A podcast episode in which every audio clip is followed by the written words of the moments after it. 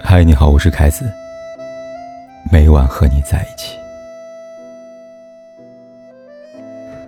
国外有个求生测试火了，测试内容是问你的伴侣：如果我们离婚了，你可以带走三样东西，你会带走什么？答案可以五花八门。有人说拿走你所有鞋子左脚、右脚的鞋带，拧走所有东西螺丝，每样东西都不放过，一颗螺丝钉都不落下。我就让你痛哭，痛哭这个世界没有我，多么的残缺不堪。有人说，那就孩子、电视机我要拿走，还要拿走你所有的成人玩具，你就等着在孤独、寂寞、冷的夜里面忏悔吧。还有人说，我要带走我的狗、我的游戏装备和一切我买的东西，总之我绝不能亏损。还有人说，拿走你所有的护肤品、所有的化妆品、你的除臭剂和香水。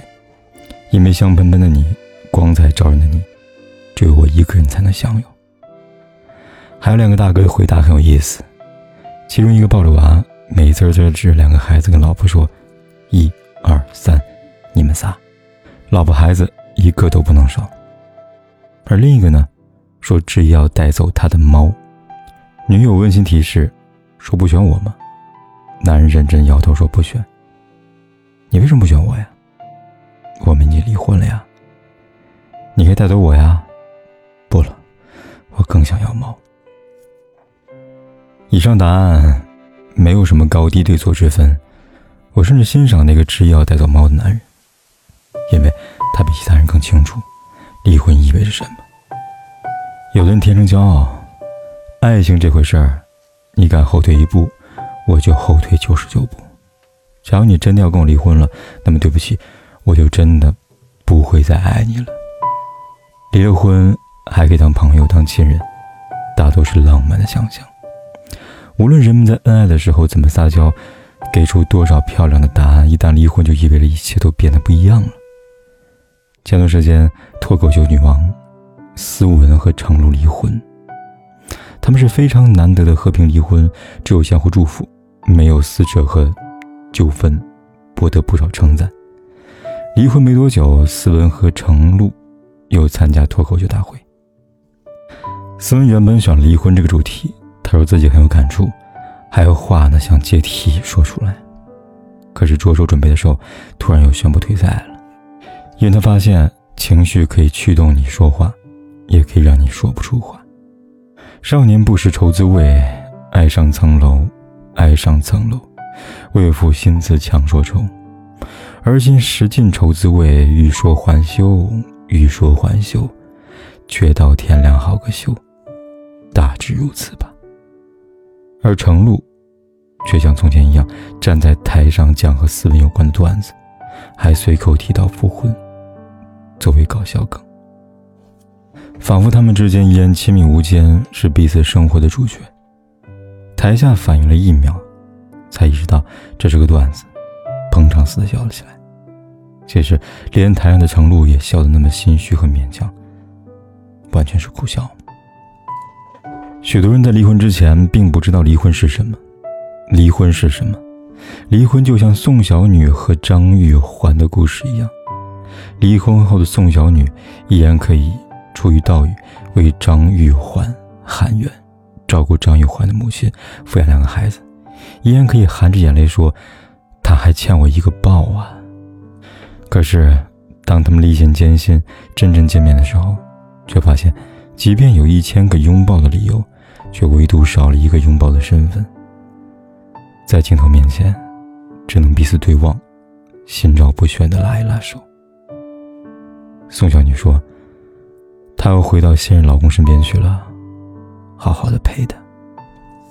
这些年，为了张玉环的案子，我亏欠我老公太多了。”他跟现任在一起的生活，经常是他讲他的故事，我陪着他哭；我讲我的故事，他陪着我哭。我们抱在一起取暖，这就是夫妻之间独有的同甘共苦、相依为命，无可替代。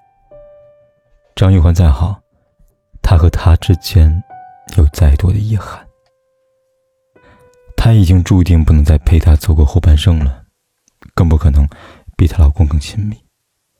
命运给他们开了个大大的玩笑，早已无法回头啊！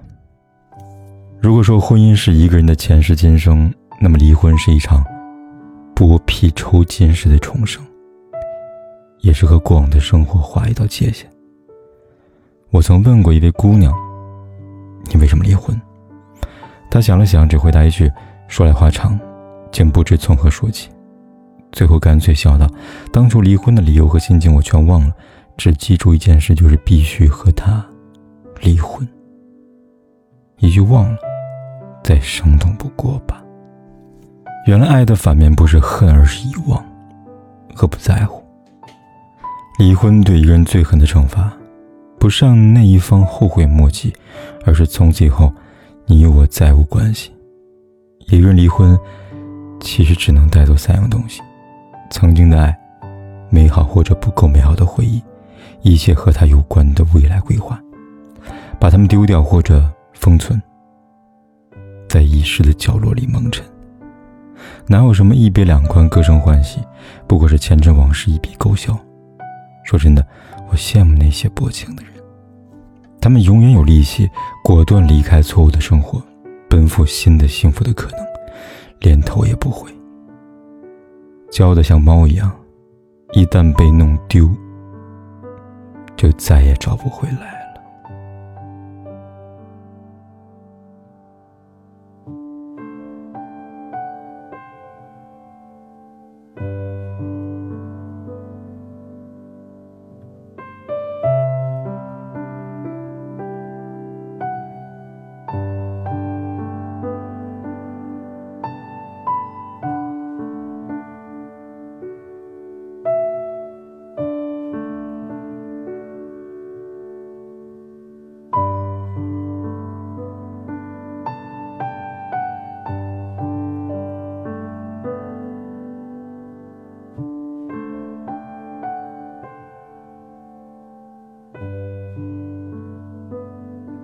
管天有多黑，夜有多晚，我都在这里等着，跟你说一声晚安。